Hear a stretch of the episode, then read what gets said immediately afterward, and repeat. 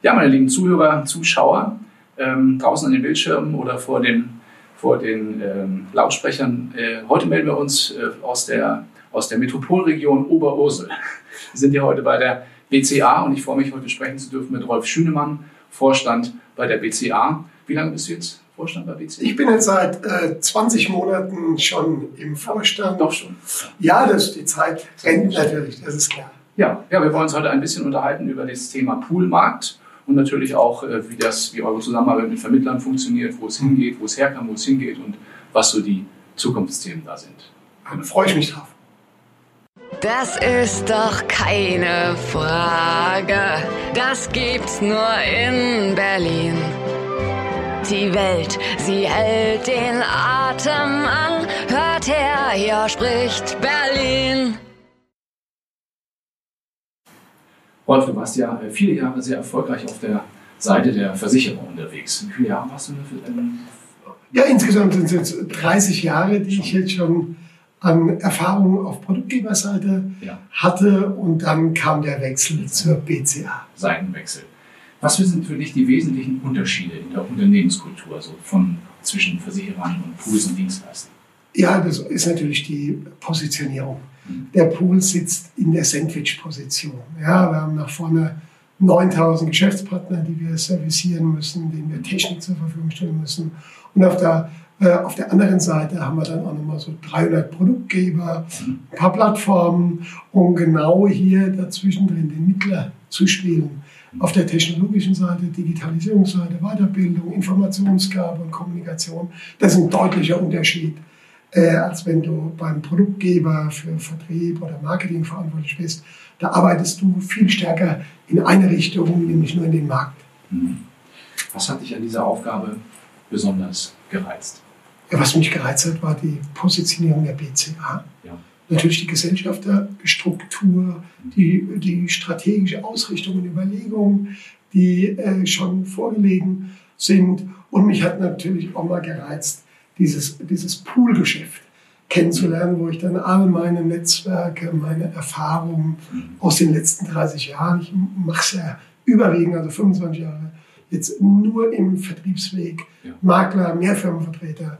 Und ich glaube, das ist äh, ganz entscheidend. Und ich, ich kann sagen, ich bin äh, 100% angekommen, habe keine einzige Minute bereut. Es ist extrem spannend und vor allem sinnstiftend. Die Pool-Positionierung ist für freie Vermittler Ja. eine sinnstiftende Aufgabe. Ähm, die Poollandschaft befindet sich ja sowieso in einem sehr rasanten Wandel im Moment. Ähm, welche Ver- Veränderungen nimmst du da als die zentralen wahr und was ist auch für euer Unternehmen so? Sind da, ist da auf der Ja. Agenda? Also wir, wir leben natürlich im Moment im, von, von der Umwelt äh, in, einem, in einem Umfeld der Veränderung. Wir sind konfrontiert mit dem ähm, übergeordneten Thema Digitalisierung, Ja. Kostenmargendruck, Regulatorik und Demografie. Das sind die vier Veränderungstreiber. Da kommt auch keiner der Marktteilnehmer aus, ob Produktgeber, Pool oder Makler äh, oder auch der Kunde. Äh, und ich glaube, genau in diesem Spannungsgefühl, da findet sich der Pool zurecht. Da bietet er dann Lösungen, treibt auch Veränderungen voran. Ich glaube, die Poollandschaft ist der Treiber für Digitalisierung äh, in Hybridansätzen mit Mensch und Maschine und bringt da auch den größten Nutzen, was Weiterentwicklung von digitalen Prozessen und Datenmanagement anbelangt. Mhm. Klingt also sehr, sehr stark nach Technik, das Thema. Also ist ja gar nicht mehr so sehr dann so diese Aufgabenstellung des, des Mittlers oder des Händlers oder des Servicepartners, sondern eigentlich doch schon fast wie ein Systemhaus, oder? Ja, vielleicht kann ich da einen ganz kleinen Moment ausholen. Ja. Der Pool war in der Vergangenheit in einer anderen, etwas anderen Positionierung. Wenn man sich anguckt, viele Geschäftspartner, viele Makler arbeiten mit zwei, drei, manchmal sogar vier Pools zusammen und nutzen den Pool genau in der jeweiligen Expertise als Nische. Mhm. Und ich glaube, das wird sich verändern, da sind wir mittendrin. Wir verspüren eine Konsolidierung der Makler auf ein oder maximal zwei Pools. Mhm. Und das ist schon eine ganz andere äh, Ausgestaltung der technischen Ansätze, die du als Pool bieten musst. Wir sind 360-Grad-Dienstleister, wir sind nicht mehr Handelsunternehmen, was jetzt nur das Geschäft bekommt, was jetzt nicht direkt in der Nische, nicht mehr an Versicherer gegeben wird. Äh, wir bieten wie gesagt, digitale Plattform. Wir bieten alle digitalen Prozesse von Bestandsübertragung, mhm. Policencheck, Bestandsservisierung etc. pp. Und da geht es hin. Da geht es hin. Die Vermittler konsolidieren ihre Geschäftstätigkeit ja. auf einen wirtschaftlich starken Pool. Und zudem äh, glaube ich, dass die BCA mit ihrer Gesellschaft der Struktur auch gehört. Mhm. Okay. Ähm, wie positioniert ihr euch denn genau in diesem Kontext? Ich meine, es hört sich jetzt nach einem Allround-Dienstleister an, der sozusagen äh, dem, ja. dem Makler die, die, seine gesamten ja. Sorgen sozusagen also, abnimmt.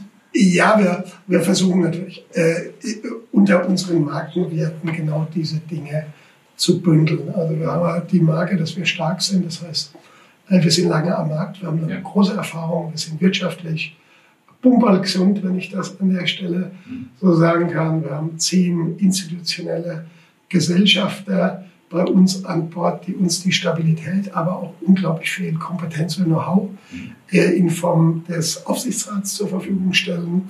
Dann sind wir ganzheitlich aufgestellt. Das können tatsächlich nur wenige sagen. Wir haben eine tiefe Kompetenz in Investment. Da kommt die BCA seit 85 her. Und wir haben das zweite Thema Versicherung. Und da haben wir in den letzten zehn Jahren Kompetenz aufgebaut, die sich sehen lassen kann. Und das ist auch sinnvoll. Bei uns kann ein Makler beide Felder gleichermaßen mit, mit bis in die dritte fachliche Hautschicht mhm. äh, bedienen. Äh, und ich glaube, das ist der Vorteil. Es gibt ja doch viele Kunden, die nicht nur die Haftpflicht, die Haushalt und die BU haben, sondern vielleicht auch noch ein Depot dabei haben oder auch Finanzierung machen. Mhm. Und da sind wir positioniert. Wir wollen ganzheitlich da dem Makler also unseren Geschäftspartnern zur Verfügung stehen. Mhm. Wenn man sich die Poollandschaft so anguckt, dann hat man so manchmal den Eindruck, dass der eine oder andere Anbieter sich entweder in die Richtung eines Technikdienstleisters oder in die Richtung eines Vertriebs entwickelt. Ne? Also ich war letztens gerade auf einer Poolveranstaltung, wo ich den Eindruck hatte, das geht in Richtung Vertrieb. Ähm, hat ja sicherlich auch ein bisschen was damit zu tun, wie sich der Vermittlermarkt verändert hat und auch verändert momentan. Also wir haben ja diesen, diesen, diesen Schwenk oder sagen wir mal diese Entwicklung in Richtung Spezialisierung beim Vermittler. Also Spezialisierung ja. ist ein Trend. Ähm, den Allfinanz-Einzelkämpfer der Vergangenheit, den gibt es ja heute nicht mehr. Ja, der hat es ausgesprochen schwer. Genau, genau. ja. Ähm, und wie siehst du das? Also, äh, werden ja. wir auch zum Vertrieb? Nein, das hört sich ja Nein, nein, wir, wir werden äh, nicht zum Vertrieb. Natürlich haben wir viele Vertriebs- und Marketingmomente in unserer Positionierung, das ist ja klar. Wir haben 9000 angeschlossene Geschäftspartner. Unsere Botschaften, unsere Inhalte müssen wir vertriebsorientiert, äh, aber natürlich mit tiefer fachlicher Kompetenz unseren Partnern äh, auch präsentieren, das ist klar. Aber wir sind eine Mischung aus, aus wirklich einem Digitalisierungstreiber, Prozessdarbieter. Wir geben auch Komponenten raus wie Apps und bieten ein sehr, sehr gutes CRM heute schon an. Und was sind wir? Wir sind der, die einer, die hinterm Vorhang steht. Ja. Bei uns verliert der Geschäftspartner nie seine Identität. Mhm. Er bekommt seine eigene Nummer, hat einen abgegrenzten Bestand, er steht auf der Police. Wenn er äh, Dinge von uns bekommt, wie zum Beispiel eine Web für seinen Kunden, dann ist es tatsächlich so, dass da sein Konterfei drauf ist und sein Logo drauf ist, weil wir glauben fest daran, der Makler in seiner Region vor Ort, in seiner Kundschaft, sollte immer seine Persönlichkeit wahren und seine Identität nach draußen stark darbieten. Und genau dabei unterstützen wir, also im Bild, wir stehen hinterm Vorhang ja, und liefern alles unseren Geschäftspartnern, dass er stark zum Kunden hin auftreten kann und Effizienz, äh, mit Effizienz auftreten kann. Das ist, glaube ich, genau die Positionierung, die auch gefragt ist nach vielen, vielen Gesprächen mit Geschäftspartnern wird das sehr geschätzt. Ja. Bleiben wir nochmal beim, beim Vermittler. Also, ähm, wie gesagt, diesen Einzelkämpfer ne, von früher, den gibt es ja in dieser Form nicht mehr. Und es hat sich ja auch, sagen wir mal, auch sehr viel getan in meiner Wahrnehmung, wenn ich so auf die Branchenveranstaltungen gehe, so wie es vor zehn Jahren ausgesehen hat, wie es heute ausschaut. Ich glaube also, also zumindest ist meine Wahrnehmung, dass der Vermittler von heute doch anspruchsvoller geworden ist im Vergleich zu früher, oder? Also auch was ja, der, der, Vermittler ist natürlich, was er auch geworden ist, das immer so mal leider auch der Realität ins Auge, er ist älter geworden. Ja. Ich habe das Thema der Veränderung angesprochen. Das ist die größte Herausforderung für die Branche, nicht nur für uns äh, und, den, und den Vermittlermarkt, ist die demografische Entwicklung und auch die zu Teilen äh, noch nicht vorhandenen Lösungen für Nachfolge und ähnliche Sachen. Es gibt den Einzelkämpfer immer noch, aber er stößt natürlich durch die Anforderungen der Kunden und natürlich der regulatorischen Anforderungen immer mehr an die Grenzen. Also es gibt keinen mehr, der jetzt Allfinanz in der Breite und auch in der Tiefe anbieten kann, ohne dass er kollaboriert, kooperiert, dass er sich Fachlichkeit dazu nimmt, dass er mit einem geeigneten Dienstleister zusammenarbeitet. Das funktioniert so nicht mehr. Die Entwicklung, das ist unsere Annahme, wird dahin gehen, dass es größere Einheiten gibt, dass es Verschmelzung geben wird, dass es Übernahmen auch im Maklermarkt geben wird, dass die Bestandsgrößen deutlich ansteigen ja. Äh, und daraus natürlich dann auch wieder alle Instrumente, die so gefordert werden, wie Bestandsservisierung, äh, dann deutlich stärker zum Einsatz kommen. Mhm ist leider ähm, ist nicht, wie soll man das, keine Revolution, das ist ein evolutionärer Prozess. Ja, und wir müssen da schon gewinnen für diese Veränderung und werben, dass die Vermittler sich auch verändern möchten und sich dafür die Zeit nehmen. Ja, und dass auch das Thema Nachwuchs ähm, da eine wichtige Rolle spielt. Ja, ich war jetzt gerade, wir haben gerade unsere kleine Smart Makler Tour hinter uns gebracht. Und wenn du die Frage stellst äh, im Publikum, wie viel von den Anwesenden denn die eigenen Kinder oder schon die Nachfolge geregelt haben von 100 Teilnehmern pro Veranstaltung, gehen da vier Hände in die Höhe. Und das ist genau die Situation. Und ich gehöre auch zu dem Jahrgang, letzter Jahrgang Babyboomer 62, wenn ich jetzt mal zehn Jahre weitergehe. Und die Nachwuchssituation bleibt so. Dann laufen wir natürlich in eine Situation rein, wo die jetzigen Vermittler dann tatsächlich in dem Alter sind, äh, was eigentlich schon ein Rentenalter entspräche. Äh, die Bestände werden wahrscheinlich dann nicht mehr so betreut, nicht mehr so serviciert. Und genau dafür müssen wir auch Lösungen bieten. Wir kooperieren ja mit Resultate ja. und die helfen uns dabei, Übernahmen und Nachfolgeregelungen sehr professionell zu managen. Aber wir müssen die gesamte Branche muss sich bemühen, ja. so einer tollen Branche mehr junge Leute zuzuführen. Wie schafft man das? Also wie kriegt man da mehr, also ja. mehr Image und mehr Charakter rein? Ja, wir zerbrechen uns ja schon über Jahre den, den, den Kopf darüber. Ich glaube, die Digitalisierung hilft. Ja. Äh, die jungen Leute äh, haben unsere Branche als rückständig, Technik rück, rückständig angesehen. Ich glaube, wir holen ja alle in wirklichen, in einer, in einer hohen Geschwindigkeit auf.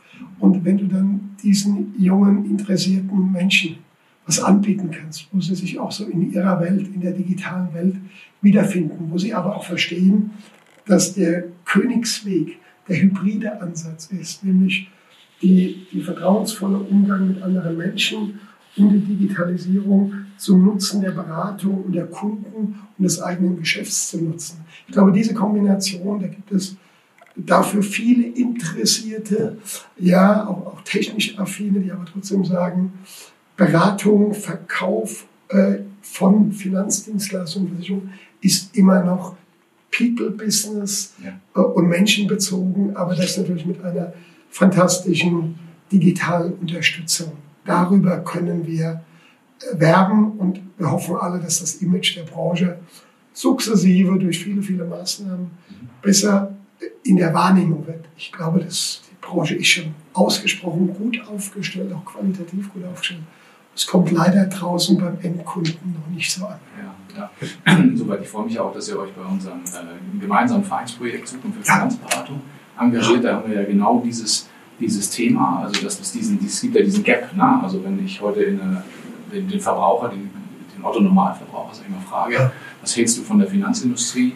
Dann sagt er, es sind alles Verbrecher und Betrüger und so. Und, aber ähm, du hast doch einen Finanzberater, nicht? Und dann sagt er, ja, der ist der Klaus, der macht das schon seit 30 Jahren, der Klaus ist super.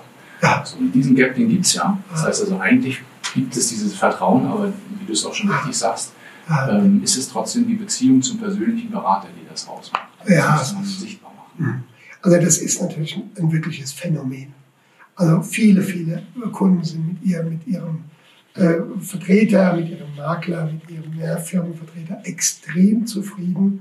Der ist Seelsorger, der ist Kümmerer, der ist Orientierungsgeber, der nimmt Entscheidungen ab, der ist parat, wenn es mal gekracht hat und der Schadensfall da ist. Aber irgendwie neigt man dazu, wenn so eine übergeordnete Meinung zu einer Branche besteht, dass man sich dann auch wirklich bemüßigt fühlt, genau dieses Image auch nochmal persönlich zu bestätigen, obwohl man ganz andere tägliche Erfahrungen im Umgang mit seinem Berater hat. Also das, da müsste man wirklich tief in die Psychologie einsteigen.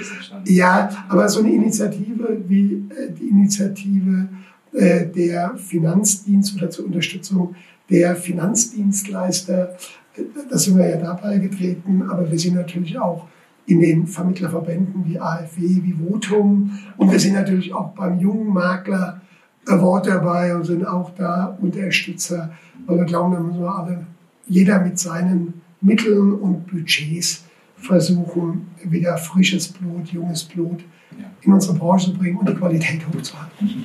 Wenn ich heute als, als neuer Marktteilnehmer, also gesetzt im Fall, ich habe dieses Imageproblem überwunden, entscheide mich für eine Karriere als Unternehmer in der, mhm. in der Finanzwirtschaft, als Makler. Äh, wie sollte ich mich idealerweise aufstellen? Was sind die wichtigsten Erfolgskriterien für eine Unternehmensgründung in dem Bereich? Ja, das geht natürlich zuerst mal von der Persönlichkeit ein bisschen aus. Also was unglaublich hilfreich ist, wenn man eine, eine, eine wirtschaftliche Ausbildung, eine kaufmännische Ausbildung hat, wo schon mal unternehmerische Grundlagen vorhanden sind. Das muss man ganz klar sagen. Da muss man auch mal in sich reinhören, ob man bereit ist, in so einer dynamischen Branche wie uns sich wöchentlich weiterzuentwickeln, weiterzubilden. Das ist äh, extrem anspruchsvoll, äh, weil man ja hohe Verantwortung in der Beratung übernimmt. Äh, und man muss sich natürlich mit einem Gut wie Investment oder Versicherung dann auch identifizieren. Das ist ja das Phänomen. Wenn jemand bei uns in der Branche ist, will er nicht mehr raus, weil er merkt, wie interessant und spannend das ist in der Kombination, auch im Umgang mit Menschen. Äh, was muss er in der Aufstellung haben? Äh, er sollte auch ein bisschen Startkapital mitbringen oder sollte sich an eine stärkere Schulter anlehnen, nämlich in Kooperation mit einem größeren Makler äh, anfangen oder eventuell auch mit jemand, der sein Unternehmen übergeben möchte. Und äh, wir sind ja auch gerne, ich, ich nenne es mal so ein bisschen Geburtshelfer. Okay. Wenn, ja, wenn du dich heute als Vermittler selbstständig machst, äh, dann musst du zuerst mal alle Kontakte zu Produktgebern aufbauen. Du musst dich an Technik gewöhnen, du musst dich an Unterlagen gewöhnen, an Prozesse gewöhnen äh, etc. pp. Und ich glaube, da sind Dienstleister und Pools gefragt. Ich glaube, ohne einen Verbund oder einen Pool kannst du dich heute äh, als, als Makler nur noch ganz, ganz schwer selbstständig machen, als, als Nachfolger eventuell. Das wird funktionieren. Äh, und das ist auch so. Früher war es so, die Vertriebe, ob groß oder klein, haben das Recruiting für den vertriebsfähigen Makler durchgeführt die, die beim Vertrieb angefangen sind, klein oder groß, haben nach mehreren Monaten oder einigen Jahren gemerkt, das ist eine tolle Branche, aber die Struktur passt nicht.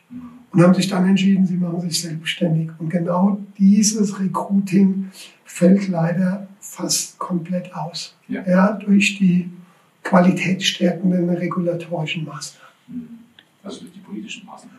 Ja, durch, das ist halt zweischneidig. Äh, ich finde diese Regulatorik, die zur Qualitätsverbesserung unserer Branche, zu einem Berufsnachweis, zu einer Zulassung, zu allen Rahmenbedingungen finde ich extrem gut. Unsere Branche muss genau da reguliert sein, dass du halt nicht nach ein, zwei Wochen Seminar mhm. dich äh, als Makler oder Finanzdienstleister niederlassen kannst. Ja, was ja früher mal so war. Ne? Das, in der Zeit, in der Zeit aus der Zeit komme ich und es ist natürlich äh, äh, schon, ich war damals schon immer verwundert, wie das gehen kann, äh, als Zweitberuf quasi in die Finanzdienstleistung einzutreten, aber dann schon ab dem ersten Tag schon die volle Beratung ganzheitlich alleine vornehmen zu können.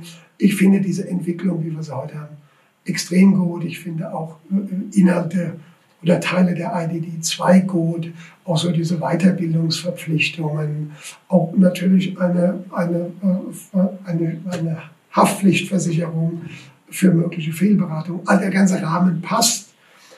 Jetzt würde ich aber auch sagen, jetzt ist die Branche so reguliert, dass sie sich in diesem Regulierungsrahmen gut bewegen kann und das auch noch handeln kann.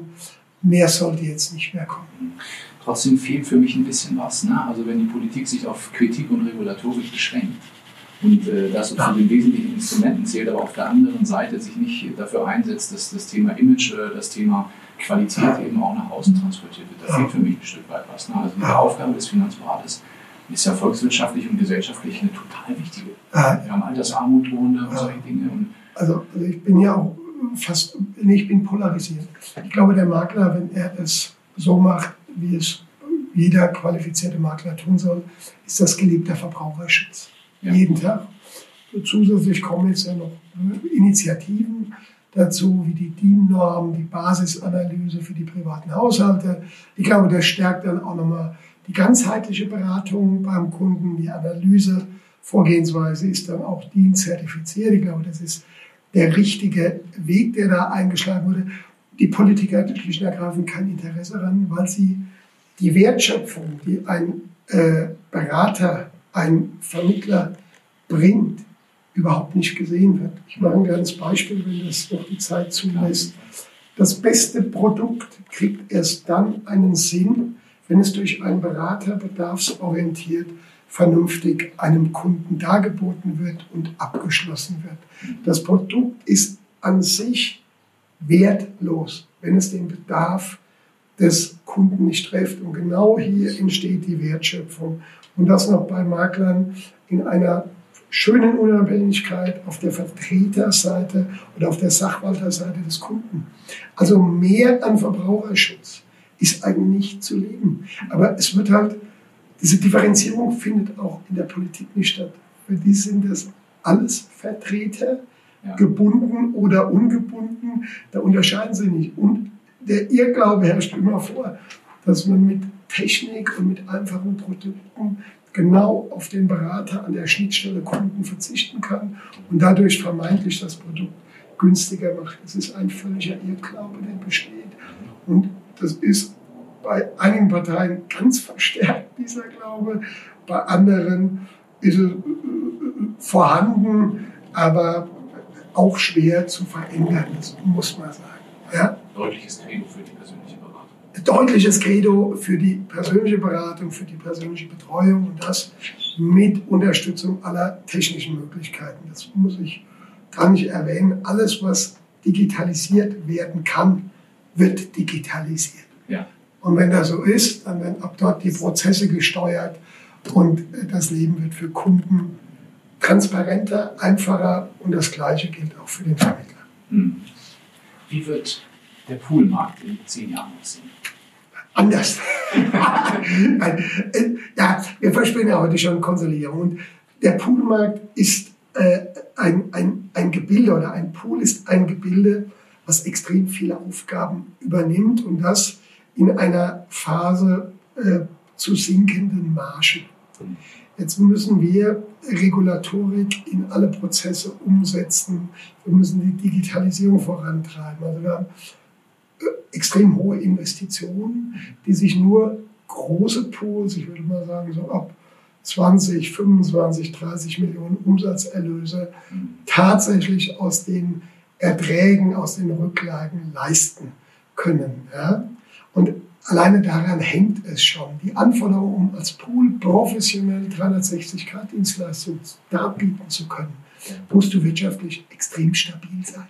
Und du musst Wachstum erzeugen. Du darfst auch nicht in der Spezialisierungsecke hängen, weil du musst auch als Spezialpool ähnliche Anforderungen umsetzen. Ob du eine Million Verträge für deine Geschäftspartner auf der, auf dein, in deinem Datenmanagement hast oder 200.000. Die Anforderungen sind ähnlich. Deswegen muss Größe ist entscheidend. Und ich glaube, deswegen wird es eine Konsolidierung geben. Die kleineren Pools werden sich möglicherweise neue Heimaten suchen, werden sich verändern müssen. Die größeren Pools werden dadurch noch größer werden. Und zu der Gruppe gehört ja die PCA auch mit ihrer Aufstellung. Mhm. Was meinst du, wie viele Pools werden es sein? Ui, das ist natürlich schon. Also, Namen willst du nicht wissen. Nein, nein, nein. oh, natürlich. ja, wer, wer will das nicht sagen? Also, das ist natürlich alles ein bisschen Glaskugel. Ich glaube, der Markt verträgt vielleicht acht bis zehn große Pools. Ja, ich glaube, das ist eine Größenordnung, wo ein Pool dann so professionell aufgestellt sein kann und so eine Größe hat, äh, dass er alles darbieten kann, was ein Vermittler heute und in der Zukunft braucht. Mhm. Also das ist eine Zahl, bitte nagel mich nicht fest, Rainer, ob das dann tatsächlich zutrifft. Fünf bis zehn Jahre, das wird stufenweise gehen, aber in zehn Jahren glaube ich dran, dass das eine realistische Größenordnung ist. Mhm. Die, äh, die Entwicklung der, der Vertriebseinheiten äh, am Markt siehst du nicht als Gefahr? Also ich nehme mir auch wahr, dass größere Vertriebe durchaus auch recht intensiv mit Direktanbindungen arbeiten und dann so im Endeffekt auch teilweise Poolfunktionen übernehmen. Das gibt es ja an manchen Stellen. Ja, ist, ist ja. das auch ein Wettbewerb für euch? Ja, ach, ach die, die, die, Vertriebe verspüren wir jetzt nicht so. Okay. Warum ist das so? Weil du gibst, wenn du dich in, einem, in eine Vertriebsorganisation begibst, gehst, schlüpfst du mit deiner Identität natürlich sofort unter ein Dach. Du, du wirst anonymer, auch in der Außenwirkung wirst du anonymer und du gehst auch eine relativ große Abhängigkeit mhm. natürlich ein, um diese Entscheidung zu treffen, das zu tun, auch, ob das jetzt ein Generalagent ist oder ein Makler oder Mehrfirmenvertreter, der dann sich am Vertrieb anschließt. Das sehe ich nicht. Mhm. Das sehe ich nicht. Ich glaube, wir haben einen sehr intensiven sportlichen Wettbewerb äh, unter den Pools, ja. der aber auch sehr wertschätzend äh, äh, betrieben wird. Ich glaube, das ist entscheidend. Also die Vertriebe, die sehe ich jetzt nicht als der, der die Vermittler äh, vom Markt in, unter ihr Dach holt. Mhm. Ja. Hat sicherlich auch was mit der Komplexität und mit, äh, mit, den, mit den Anforderungen auch an Software und solche Dinge zu tun. Ne? Also da muss man ja schon auf Anbieter. Setzen. Ja, ja, vor allem. Ja, äh, es ist ja so, wir, wir setzen ja nicht auf der grünen Wiese auf. Wenn ich heute äh, 100 Geschäftspartner im Raum habe, hat jeder Geschäftspartner andere Technik, ein anderes Geschäftsmodell. Es ist eine Heterogenität vorhanden. Die kann ein Vertrieb nur durch Standardisierung einnorden. Und da geht es ja schon fast ins Philosophische. Möchte ein Makler genau das, was er seit 20 Jahren lebt, oder ein Vertreter genau das aufgeben und sich einnorden lassen, äh, vollumfänglich? Ich glaube, das ist schwierig. Und da ist der Pool zwar in Teilen standardisiert, da geht man auch eine Abhängigkeit ein, ja. aber du behältst noch viel mehr die Individualität äh, und die Persönlichkeit nach außen. Und deswegen glaube ich, ist der Pool das Zukunftsmodell. Das ist meine tiefe, feste Überzeugung aus mehreren Gründen. Die Produktgeber ziehen sich in der Fläche immer mehr zurück. Mhm. Das sehen Sie. Da, wo früher bei Versicherern 60, 70 Maklerbetreuer waren, sind heute noch 18 bis 25. Das wird dünner. Draußen wird geclustert und es wird mit unterschiedlicher Betreuungsintensität versucht, mit weniger Leuten die Makler zu betreuen. Da ist natürlich Beziehungsverlust, da ist Kompetenzverlust, äh, da ist auch Technikverlust. Und genau da stößt natürlich der Pool mit all seinen Dienstleistungen rein und übernimmt viele, viele Aufgaben, die vorher eventuell sich ein Produktgeber noch geleistet hat. Und das mit aller Neutralität. Ja. Das ist ja das Entscheidende. Ja. Was sind eure ganz konkreten Handlungsfelder jetzt im Moment und in den nächsten, sagen wir mal, ja. Monaten? Ja, wir bauen ja also in den letzten zwölf Monaten extrem viel in unsere digitale Daten- und Prozessplattform investiert. Die steht auch schon zu großen Teilen, aber das ist ja das Schöne. Bei der IT wirst du nicht fertig. Du wirst nie fertig. Und deswegen ist es ja, also wir sind deutlich agiler geworden. Also, äh, wo arbeiten wir dran? Wir arbeiten an dem MVP für unsere Geschäfts- Partner. Mhm. Da stellen wir ihnen zur Verfügung. Wir arbeiten am Frontend, sprich an der, an der App. Wir arbeiten an THA-Prozessen, die digitalisiert sind. Wir haben mittlerweile über 40 Versicherer mit BIPRO-Normen ja. angeschlossen, dass wir auch effizient arbeiten können. Wir haben einen ganz tollen Griff getan mit dem Kauf der Asuro. Die Asuro ist ja eine Fintech-Schmiede in Frankfurt mit hoher Expertise im Versicherungs- Bereich mit zehn äh, Full-Stop-Entwicklern, also sie können Backend und Frontend, also sind tief drin in unserer Branche und mit Azure entwickeln wir jetzt mit einer ganz anderen Geschwindigkeit. Schnittstellen zu anderen Verwaltungsprogrammen, die bei Makler sind, damit wir miteinander kommunizieren können, Datenaustausch betreiben und natürlich alle Komponenten, die wir heute schon am Markt haben. die werden mit weiteren Funktionen angereichert. Und da ist Azuro für uns jetzt wirklich eine ganz tolle Lösung. Ich bin heilfroh, dass wir den Carlos Reis mit seiner Mannschaft übernehmen konnten. Äh, und ich glaube, damit werden wir Geschwindigkeit, das ist die Währung bei der Digitalisierung, ja. werden wir deutlich steigern. Ja, ja. Ja. Da muss man sich, glaube ich, auch von Perfektionismus ein bisschen verabschieden. Ne? Der Marc Zuckerberg hat ja immer gesagt, lieber 80 Prozent jetzt statt 100 Prozent nie. Ja, genau, genau so ist es früher. Also ich komme noch aus der Welt von Großprojekten. Da hat ein Projekt drei, vier, acht Monate gedauert. Und dann gab es den Big Bang und dann hast du das Ding hingestellt und warst immer so von der 100%-Lösung angetan. Heute ist es so, alle zwei Wochen gibt es ein Release. Da sind Funktionalitäten drin, die werden kurz getestet, dann sind sie in der Anwendung. Und genau diese Agilität, die behalten wir uns natürlich bei all unseren Komponenten bei. Ja, das ist, ist extrem wichtig. Ja. Man könnte stundenlang darüber erzählen, was wir jetzt die letzten Jahre gemacht haben. Wir haben Marke aufgebaut, wir haben die Investmentkompetenz, unser Haftungsdach gestärkt. Wenn man nur mal an Regulatorik denkt, dass eventuell die 34 Fler unter eine BaFin-Aufsicht leid kommen, dann müssen wir gewappnet sein. Deswegen haben wir unser Haftungsdach nochmal deutlich ausgebaut, deutlich technologischer gemacht, um da dann auch Gewehr bei Fuß zu stehen. Also zur Eingangsfrage mal zurück, also den Schritt des Seitenwechsels hast du nicht bereut, das merkt man ganz deutlich. Nee, ich bin, ich bin zu 100% identifiziert.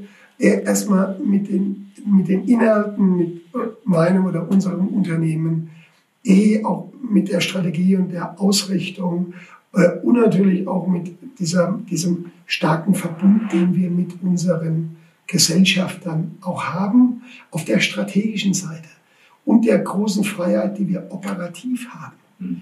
Uns redet operativ kein Gesellschafter mhm. wirklich rein und das finden wir klasse. Also es ist im Moment eine Idealkonstellation, auf der wir uns bewegen und voranschreiten. Mhm.